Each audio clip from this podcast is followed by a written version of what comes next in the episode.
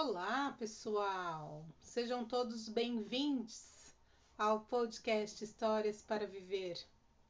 E eu tô aqui hoje para contar uma história. Afinal de contas, por que, que surgiu esse podcast, né? É, eu acredito que toda história é uma história importante na vida de, de cada pessoa. É, principalmente saber a sua história, né? Se apropriar da história. Eu ouvindo alguns contadores de histórias, alguns cursos de contação de histórias também que eu fiz, é importante essa, essa questão da apropriação, né? E o que, que é isso, né? Para gente, a gente pertencer, para nossa vida fazer sentido para gente, uma coisa que a minha mãe me ensinou é que a gente precisa conhecer as nossas origens, né?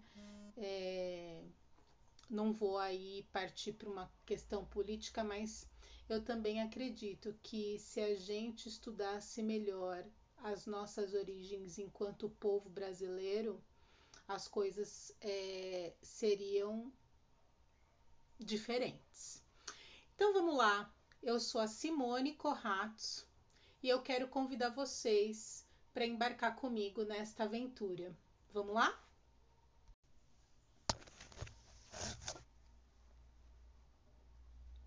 Acho que eu tô um pouco nervosa, mas tô feliz também, né? Porque eu vou falar sobre a importância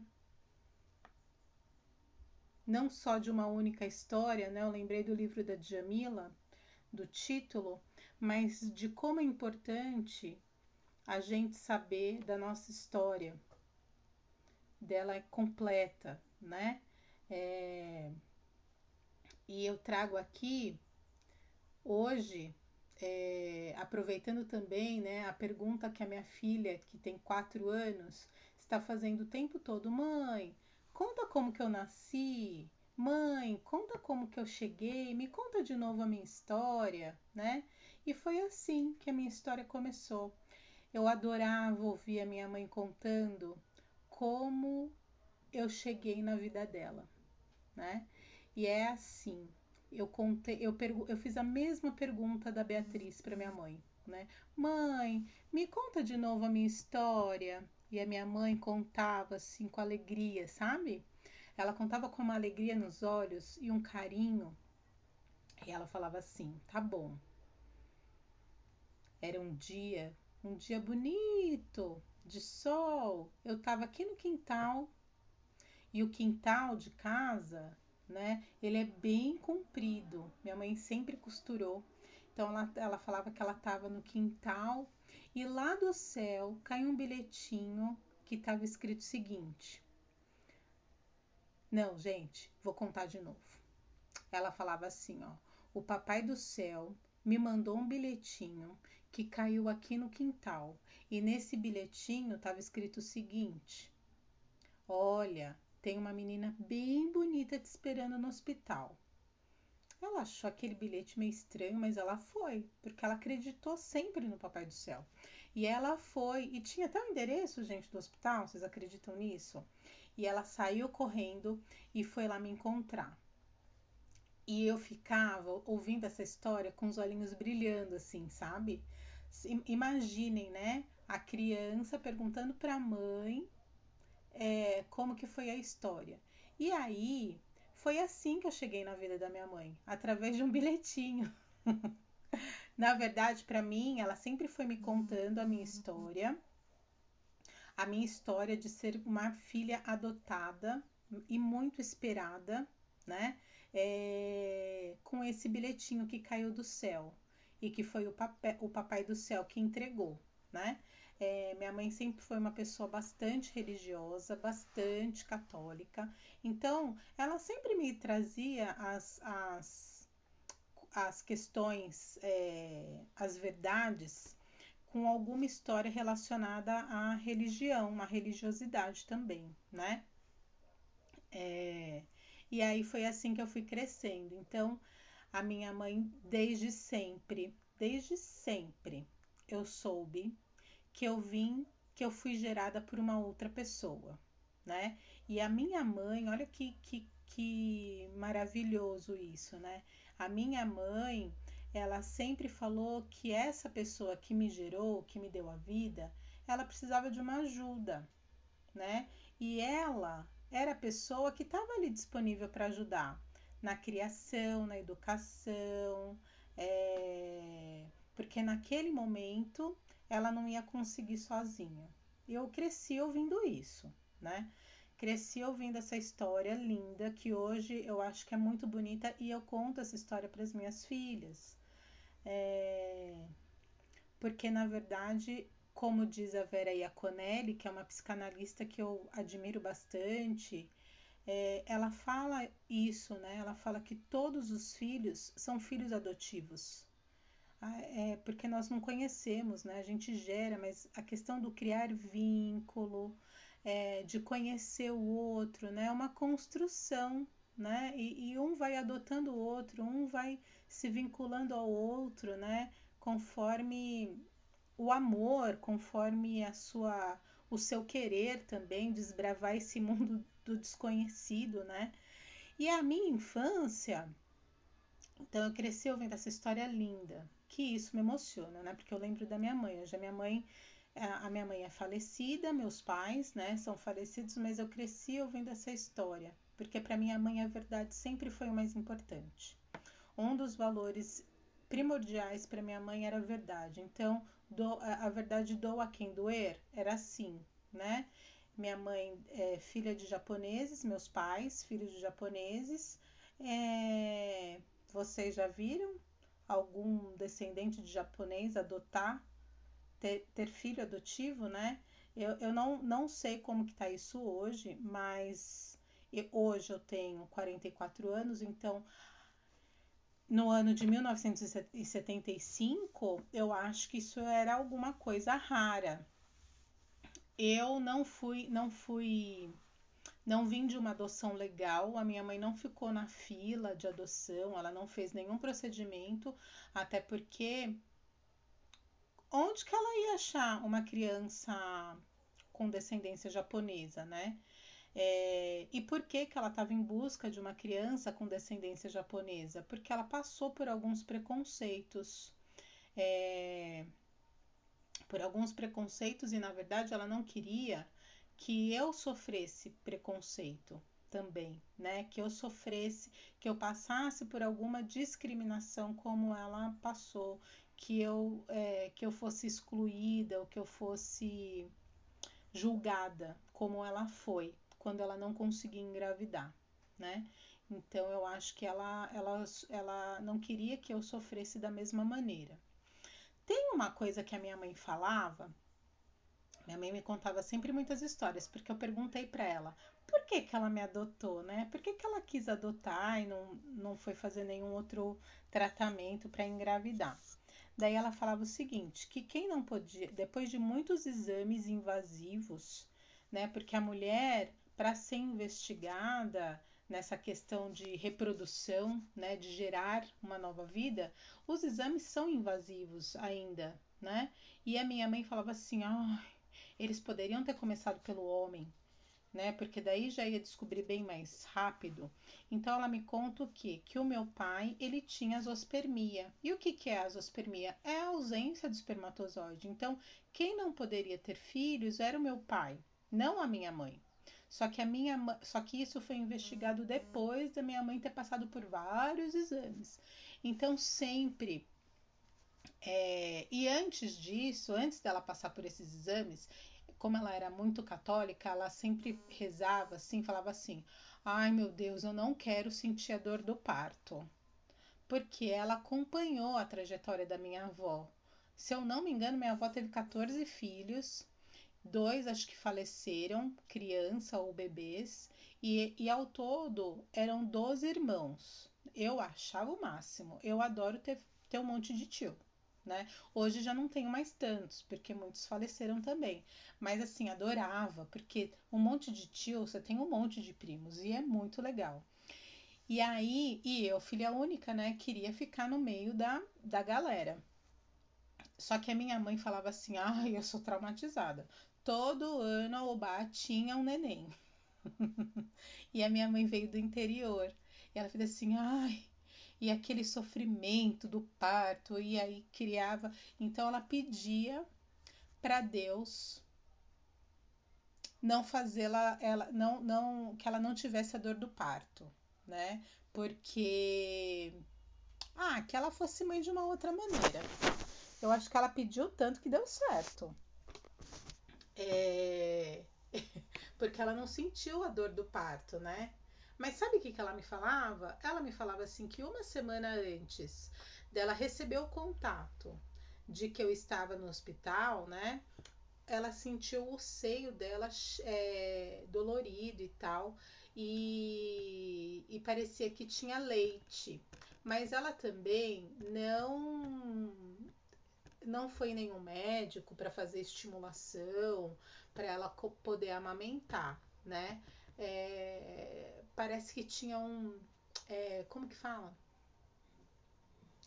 Tinha uma, um, um antecedente assim: olha, seu corpo está se preparando porque você vai receber uma bebê, né? Hoje tem estudos aí, se vocês quiserem pesquisar mais a fundo, de que. É, a pessoa que está é, em processo, né, é, ou quando tem é, num relacionamento homoafetivo, a, a, a, mulher, né, duas, duas mães, uma pode também ser estimulada para também amamentar, né, as duas podem amamentar, quem gerou e quem não gerou, é, a ciência está aí, né, para gente para gente é, nos fazermos, es, escolhermos, né? Para gente escolher o que a gente quer. E aí foi assim, eu sei que a minha mãe. Então, a minha mãe pediu indicação, aí pediu para minha madrinha, na verdade, conversar com, com o ginecologista dela, perguntar se ele soubesse de alguém, de alguma pessoa que fosse descendente de japonês, é, que quisesse doar a criança, alguma coisa assim, né? Que ela estaria disponível. E foi isso que aconteceu, né? Eu cheguei assim. E a minha mãe fala, minha mãe, minha mãe não tinha papa na língua não. A minha mãe fala que quando ela me viu, ela foi junto com a minha madrinha, né? Quando ela me viu, ela falou assim: "Nossa, que bebê feia". Aí minha madrinha falava assim: "Imagina, mas ela vai ficar linda" ela vai ficar uma coisa de louco. Não falava assim, né? Mas falava assim, minha mãe falava assim, nossa, você parecia um sapo boi. Gente, eu vejo as fotos de quando eu era bebê. Eu não me achava uma bebê feia, não. Apesar de que eu não acho, eu não tenho essa questão de achar bebê feio. Eu acho todos os bebês lindos. Né? Então isso é uma coisa minha também. Mas cresci, assim, cresci, é, engordei muito, porque eu tomava leite de lata, né? Então eu engordei muito e eu, e eu tinha tudo de bom e do melhor. E eu fui muito amada pelos meus tios, por todos da minha família, pela minha avó, né? Minha avó ficou um tempo com a minha mãe, a mãe da minha mãe. Então na época era fralda de pano. A minha avó foi, comprou um monte de fralda de pano, lavou tudo, deixou secando. Olha, foi uma correria mas eu acho que foi uma correria assim. A, minha mãe contando, sempre foi uma correria boa. E a minha avó contando, ela falou assim: Nossa, você era muito gorda, né? Eu, claro, eu engordei, né? De tanto que eu comia, comia bem. Minha mãe falava que eu parecia um saco sem fundo. Então, a minha infância, a minha primeira infância, foi de muito amor. Eu acho que a minha vida inteira. E eis que é, a minha mãe sempre, eu acho que ela sempre carregou essa coisa de super. Minha mãe sempre foi uma pessoa que me super protegeu, né? Muito. É, é, e, e, eu acho que eu agora como mãe, eu entendo super a minha mãe, né? Porque o que eu gostaria, eu gostaria de ter o controle de, de, de não. De, de que as minhas filhas não sofressem, né? Uma que a gente não tem controle de nada. Assim, do, da dor do outro, a gente não tem esse controle, assim. é, principalmente da dor do filho, né? E eu comecei a aprender isso tanto com os meus atendimentos aos adolescentes e às crianças, e quando a minha filha nasceu, né? Então, hoje sim, eu sei que a minha mãe fez o que ela fez para me poupar, né? Por amor. E eu fui para a escola desde pequena e também sempre fui paparicada pela diretora da escola, também que era uma escola do bairro, e ela se tornou amiga da minha mãe. É, a família é muito querida, assim, né? Das, das filhas que foram as minhas professoras é, e também da, da dona da escola, muito, muito querida. E aí, quando eu fui para uma escola maior, a minha mãe, a preocupação da minha mãe era de eu contar para as crianças, uma escola maior que, que eu digo, eu entrei no pré, na pré-escola, né? Deveria estar com seis anos. E aí a preocupação da minha mãe era de eu contar para as crianças de que eu era adotada. Mas eu, eu, como eu era assim, eu não entendia por que, que eu não poderia contar. A minha mãe sempre falou: olha, essas coisas que são nossas, as outras pessoas não precisam saber. Mas o que, que é legal, né? É legal quando você tem uma novidade. Eu não sei, porque também criança não tem maldade, eu pelo menos, né? Não tinha na época. É, e eu acho que eu. É, e aí a primeira coisa, assim, depois que eu conheci as pessoas, eu tenho uma é, eu tenho uma melhor amiga daquele tempo da escola, ela continua sendo minha amiga. E eu lembro que ela falava assim: ai, Mônica, eu queria ser igual você. E eu, como assim? Ai, também queria ser adotada. Coisa de criança, isso a gente já era mais velha, né? Ela é minha amiga de, nossa, de anos. Muitos anos. E eu lembro que eu contei. Eu contei e eu não sei muito bem se aconteceu alguma mudança no tratamento que as crianças tinham comigo, eu não lembro. Eu sei que a minha mãe foi chamada na escola e era colégio de padre, né? Então tinha uma freira lá que era diretora. E eu lembro que a minha mãe ela foi chamada na escola, não sei porquê, mas é, que tinha isso, assim, é, tinha um segredo, eu tinha que guardar um segredo. E eu não entendia por que, que eu tinha que guardar esse raio desse segredo. E eu, eu não guardava muito, não. Eu contava para algumas pessoas, mas eu lembro que, assim, é, já na adolescência, os comentários, não sobre mim, né? E eu, ah, antes de eu falar da adolescência, né? Na, quando eu era criança ainda, a maioria dos meus amigos, eu lembro que eu fazia amigos, eu acho que as pessoas, é, a gente se atrai, né? eu falo que os adotados eles se atraem, é muito louco isso. Eu tinha amigo, eu fiz amigos na escolinha, dois melhores amigos, e eles eram filhos adotivos e a gente veio descobrir isso só depois, né? Porque, até porque não era isso que era o mais importante, né? É, nós sempre fomos crianças amadas, então não era isso que era mais importante. Mas eu, eu entendi a preocupação da minha mãe depois, quando eu vi um comentário assim. Eu não sei se foi na fila, não sei se foi na escola, mas foi de adulto.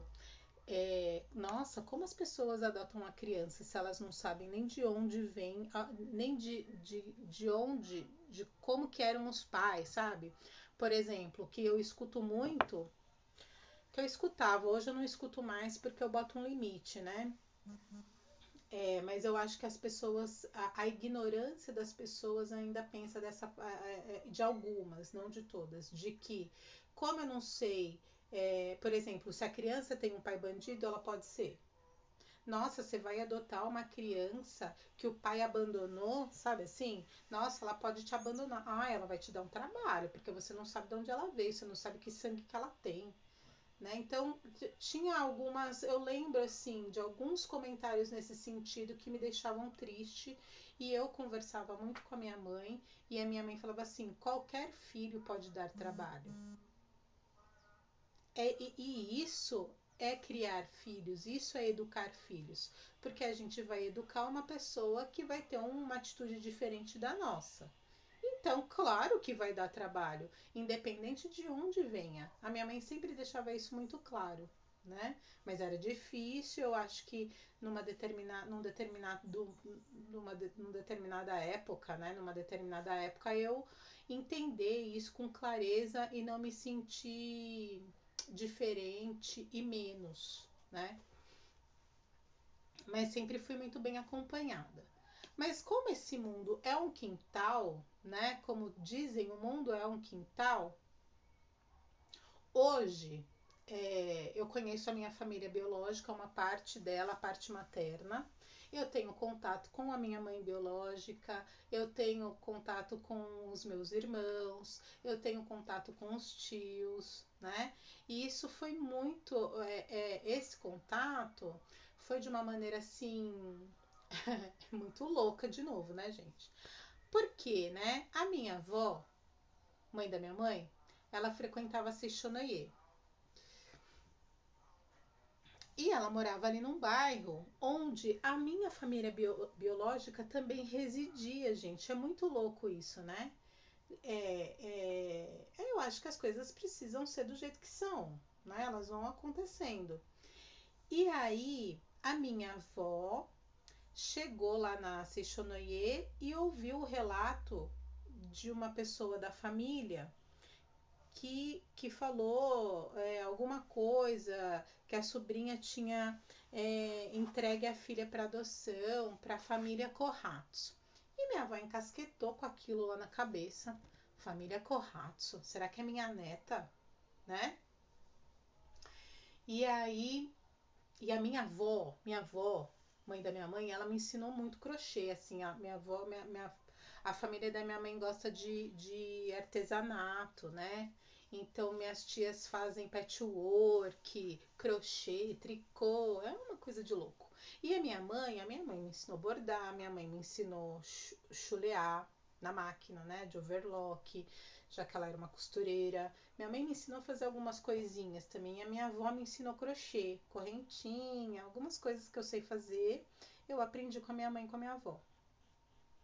E aí minha avó ela. Gente, eu sou assim, vou falando assim, mas vocês vão pegando o negócio aqui, ó. Não tenho muito, muito, muito jeito aí para contar essa história no podcast. Vamos ver. Se vocês tiverem alguma dúvida, eu deixo meu e-mail, vocês me perguntam depois. A minha avó foi até essa pessoa é, perguntar, né, é, sobre a criança, querer entender melhor esse relato dela. E essa pessoa muito atenciosa conversou com a minha avó e elas duas identificaram que sou, nossa, minha neta, minha avó, né? E aí a história começou. Começou uma trocação de foto e manda foto para lá, manda foto para cá, né? E aí eu já tinha, sei lá, quando eu vi uma foto, deveria ter uns 14, 15 anos, 13, 14 anos. Sabe aquela fase da pré-adolescência, gente, que, que a gente fica contestando tudo, fica com raiva de tudo, fica se descobrindo, né? E aí elas foram checando as informações, viram que era a mesma pessoa, que pá, pá, pá, pá, pá bateu, começou a trocação de fotos. Então a, a minha avó Vou falar Obá, tá? A Obá pegava foto com. Ah, não, antes disso. A Obá falou para minha mãe, né? A Obá contou para minha mãe, contou tudo para minha mãe, bonitinho. E aí elas entraram num acordo lá de que a família biológica precisava ver como que eu estava. Porque a minha mãe tinha uma fala assim que eu acho que ela já deveria ter antes, que era a seguinte: graças à tristeza dela que eu sou feliz. Mais para frente eu falo essa, eu, eu conto por que dessa frase, né? Então foi a eis que esse troca-troca de foto, né? Eis que um dia eu tô revendo lá as fotos nossas de casa e tal. Tem uma foto diferente no meio das fotos, que é da minha mãe biológica com um menininho no colo. O meu sonho, eu sempre quis ter dois irmãos, meninos. Mas assim, quando eu era mais nova, eu queria ter dois irmãos meninos mais velhos motorizados. Eles tinham que ter moto. Coisa de adolescente, né? Adolescente no momento paquera. É, porque daí eu ia andar com eles de moto e ia paquerar os amigos dele. Olha que sem noção, né? Mas tudo bem. Mas eu tenho dois irmãos, são me, é, é, dois irmãos por parte de mãe, porque o pai é outro pai, né? É, e aí eu fiquei, aí eu olhei assim, né? Falei assim, eita, que foto é essa? Aí fui lá perguntar pra minha mãe. Ah, então, essa foto, né? Eu falei assim, pode tirar daí não quero essa foto aqui. Ah, é só para contestar, né? Mas depois eu ia lá e olhava e ficava bem olhando o menininho para ver se ele parecia comigo, para ver se a gente se parecia. Ele não é parecido comigo, mas eu acho ele parecido com a minha filha mais nova, né? É, eu, quer dizer, a minha filha mais nova é parecida com ele o fofo, o irmão do meio. Que eu tenho um irmão mais novo, caçula também, que daí eu achava o máximo, né? Porque quando eu conheci ele, ele tava de coturno, de roupa preta, bem assim, estilo Simone numa época da vida. E achei muito legal, porque daí a gente começa a construir a história, né? Mas e foi foi isso. E aí, ok, gente. A, a, a, só foi através de foto. Eis que em 2005, ah, não falei de anos porque, né? Mas em 2005 foi o ano que eu casei. Aí em janeiro, a minha mãe virou para mim e falou assim: Olha, é, como você vai casar, você. Eu quero um presente seu no seu casamento. Quem me conhece sabe a cara que eu fiz de. Ha, Mãe, fala sério. Eu que vou casar, eu que te dou o presente? A senhora tá ficando doida, né? Aí eu falei assim pra ela: o presente já é sair da sua casa, né? E comecei a rir.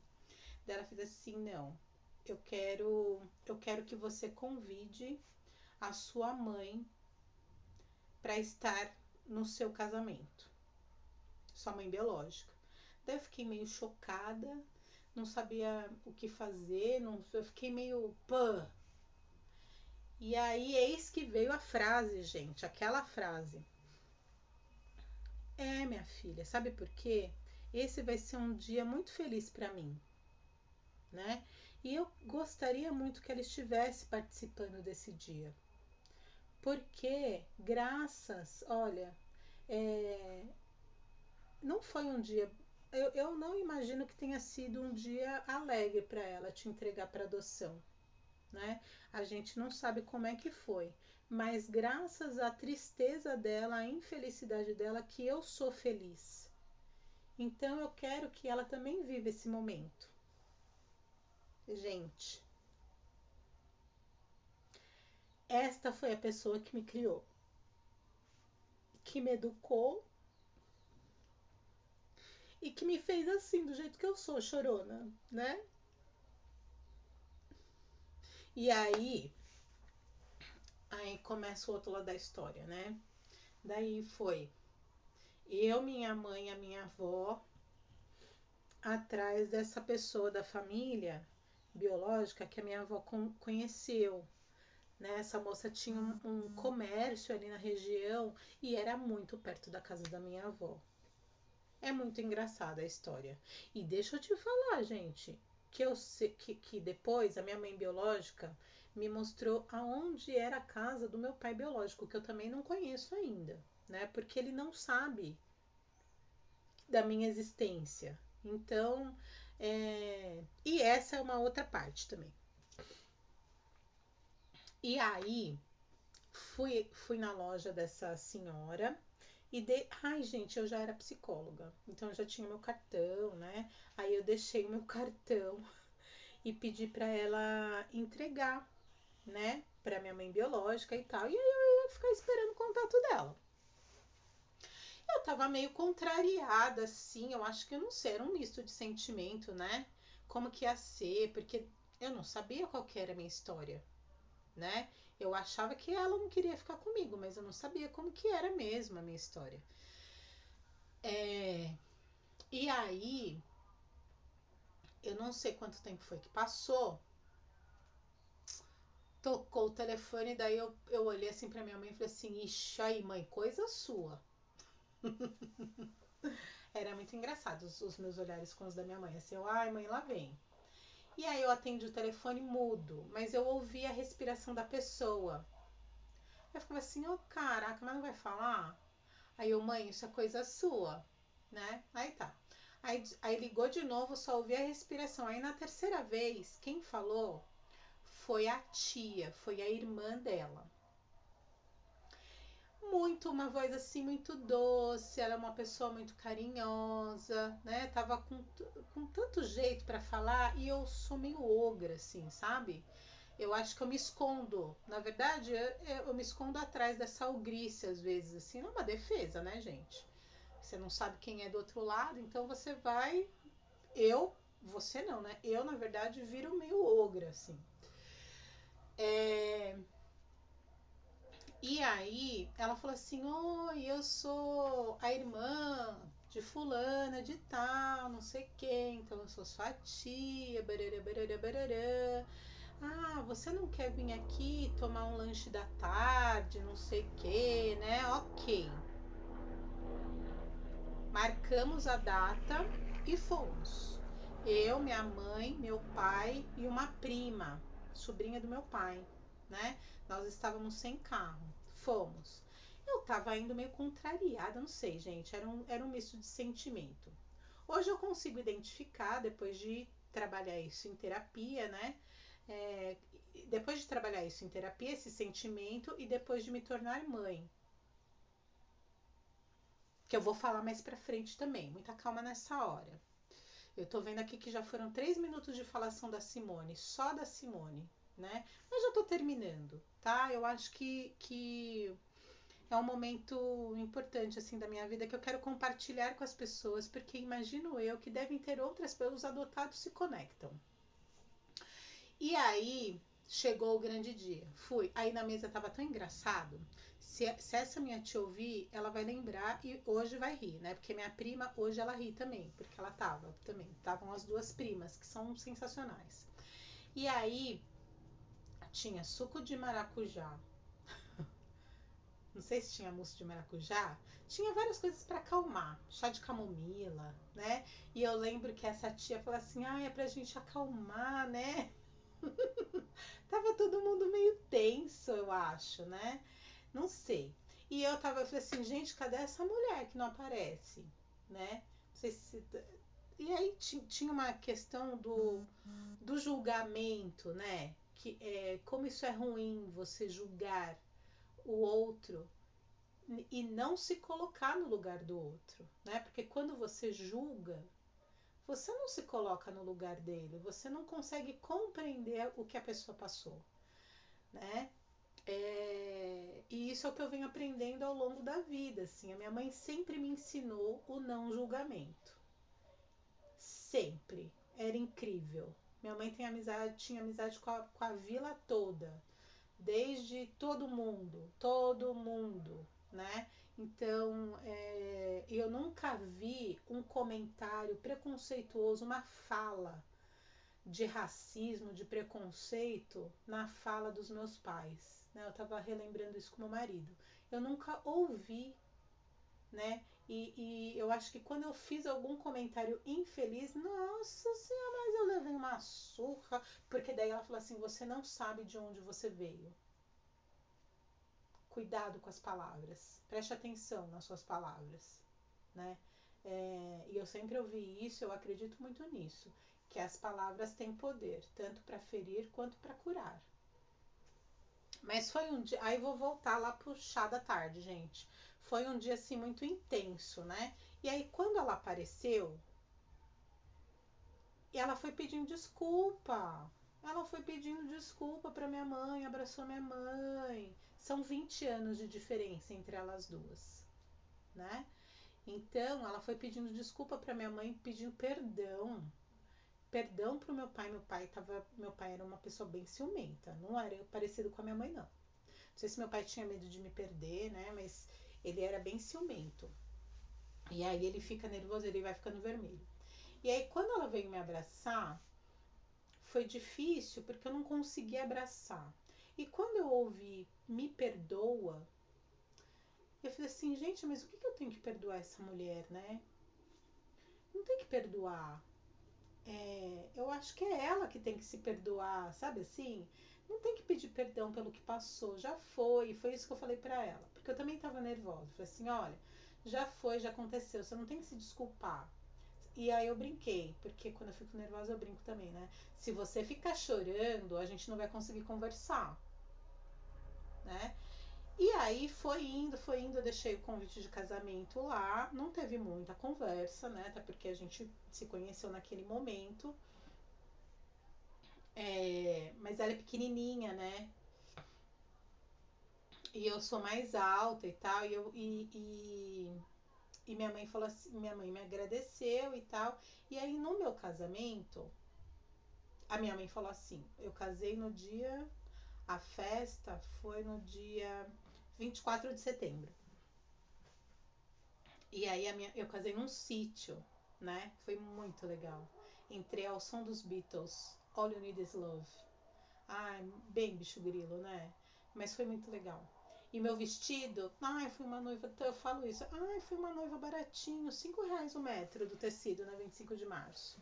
Bordadinho, foi lindo, foi minha mãe que fez meu vestido. Minha mãe fez, fez o vestido das floristas, a minha mãe fez o arranjo da cabeça delas, a minha mãe fez a roupinha dela, fe... minha mãe fez tudo, assim, foi muito legal. Eu tenho meu vestido guardado até hoje, ele não me serve mais, né? Porque 15 anos de casado a gente engorda é, não me serve. Mas aí, assim, eu vi todas as pessoas do meu casamento e a minha mãe falou o seguinte para mim: quem, quem, quem fez meu casamento foi um padre, amigo conhecido da minha mãe. E aí ela falou assim: vai ter uma hora que ele vai falar assim: você deseja falar alguma coisa? Você vai falar. Aí eu, ai, caraca, mãe, mas vou falar o quê? Você vai agradecer pela sua vida. Você vai agradecer a ela pela sua vida porque graças a ela você também está aqui viva, você conseguiu, né? É... Então ela te deu, então você vai agradecer. Daí eu agradeci, né, gente? Eu lembro que eu peguei um microfone, tava me achando com aquele microfone na mão. E fiz o que a minha mãe me pediu, porque ela queria um presente. Então eu falei assim, puxa vida, né? Vamos lá. Mas era um dia muito feliz, assim, né? Então, eles estavam, os meus irmãos estavam lá, eu estava radiante, né? Os meus irmãos lindos, eles são lindos, eles são lindos. Uma outra coisa que eu falo que é muito importante também a gente conhecer a nossa história e saber quem são as pessoas. Porque eu brinco, mas eu falo assim, gente, paqueraria os dois fácil no metrô, né? Eles são lindos é, e fofos. Ai, são fofos, né? Eu tô, eu tô conhecendo estou conhecendo mais eles, assim, de um eu sou mais próxima, de outro, do outro a gente não se fala muito, né? Mas de um é, é, é, eu sou mais próxima e, nossa, eu não sei. Meu marido fala, que ligação é essa que vocês têm? Também não sei. Não sei se é o querer ter irmão, não sei. Eu acho ele fofo, né? E aí, e as pessoas me dizem que ele é fofo, então tudo bem. E foi muito legal, né? É, e aí depois é, minha mãe ficou feliz, me agradeceu, né? E aí beleza. E a história continuou assim. Só que eu descobri uma coisa depois, gente. Eu não sou só mestiça, mestiça, descendente de japonês. Eu tenho uma outra mistura. Né? Não sou só filha de japonês. Porque também, quando você não sabe da sua história, você rejeita suas origens. Então, eu nunca quis saber muito da cultura japonesa. Né? Mas isso eu acho que é assunto para um outro podcast. E aí eu falava que eu era índia, eu tinha um cabelo assim até a cintura, vivia na praia bronzeada, né? Aí o pessoal me apelidou de índia, aceitei. Nossa, adoro, né? Aceitei. E era índia pra lá, índia pra cá, não sei o que, barará, barará mas nunca japonesa. Ia para minha mãe me colocou na escola japonesa. Era uma tortura para mim, não conseguia aprender, né? Fiz parte do karaokê também. Ah, era um esforço, mas eu ia também porque tinha os amigos e tal. Então, eu ia para outras culturas, né? Minha mãe vai aprender inglês, fui aprender tupi. Fui lá na USP ser aluna especial de tupi, né? É, vai fazer dança. Fui fazer dança afro. Eu, eu adoro batuque. Eu adoro batuque. É, é, o batuque acho que faz parte da minha alma. Eu sinto isso, sabe? Meu, meu corpo vai. Eu danço assim, sozinha. E aí, gente, quando eu me casei, né? Depois eu entrei em contato com ela de novo para saber como que era a minha história, o que, que aconteceu. Aí as coisas foram ficando mais esclarecidas. É, na verdade, eu sempre fui amada pelas duas mães. Nunca fui, é, nunca fui abandonada, né? Então, é, ela virou para mim e falou assim: Olha, é, você vai ter filhos, né? Você casou, então um dia você vai ter filho. Aí eu falei assim, sim. Aí ela fez assim, então, o seu pai. Eu preciso te falar uma coisa, né? Aí eu diga. Ela estava lá no Japão, ela tinha ido para o Japão trabalhar. Eu falei assim, ah, tá. O seu pai era moreno. Aí eu peguei e falei assim, tá, mas moreno eu também sou. Não, então.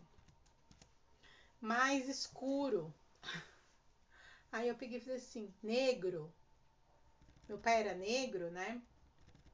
Daí ela fez assim, isso. Aí eu peguei, eu acho que eu tava grávida, na verdade, quando ela me contou. Eu acho que eu tava grávida. Daí eu fiz assim, eita, aqui vai vir uma japinha sarará. E ok, né? Não vi problema nenhum mas ela quis alertar, né? Assim, sei lá, na hora do nascimento, né? Que, que, poderia mesmo nascer um, um, bebê negro.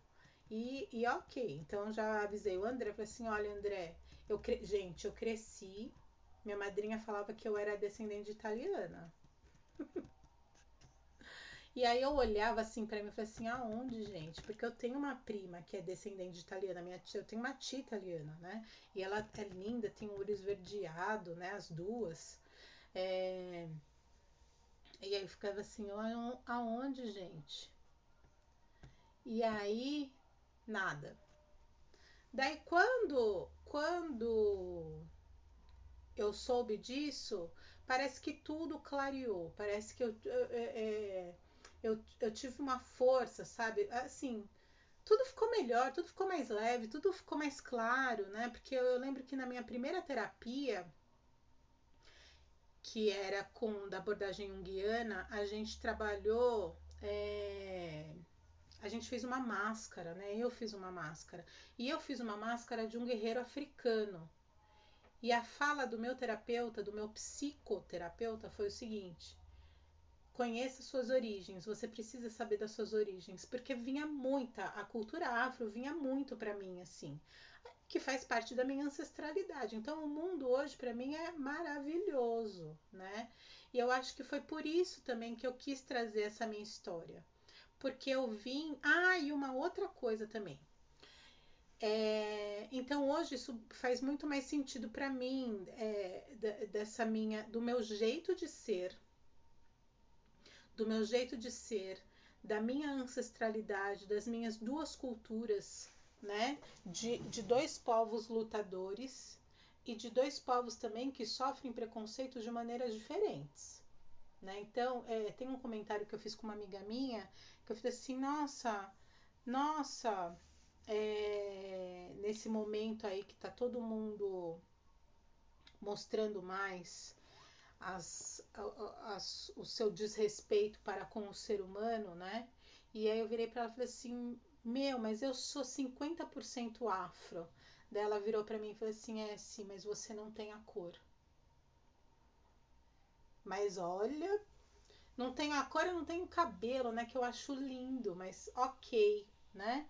É, e respeito muito. Eu acho que eu respeito muito todas as culturas hoje em dia, né? Hoje muito mais é, como que tá minha vida hoje, para eu terminar, eu tenho contato com as minhas primas fofas, sensacionais.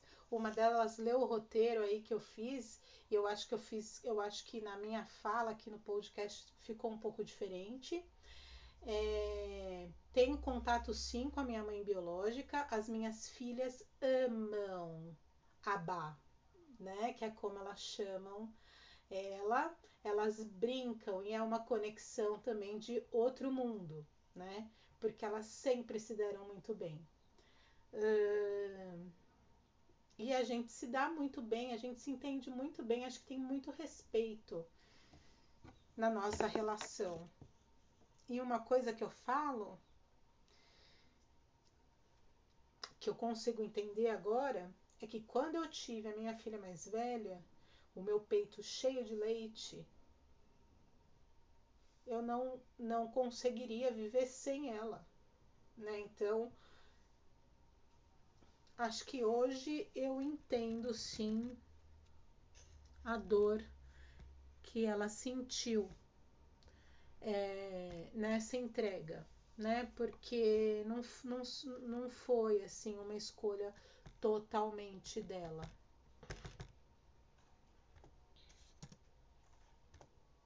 E é isso, gente. Se alguém quiser é, conversar, perguntar alguma coisa, eu vou deixar o meu e-mail para contato aí no, no escrito, no texto, e fiquem à vontade para me contatar, tá bom? Muito obrigada por esse momento de escuta. E vamos ser, né? Eu acho que o, o mais importante, eu acho que o mais importante na vida é a gente conseguir ser, sermos, né? É, que foi isso que a minha mãe me ensinou também, da gente ser sem ferir o outro. Obrigada, pessoal. Obrigada por me acompanhar nessa aventura.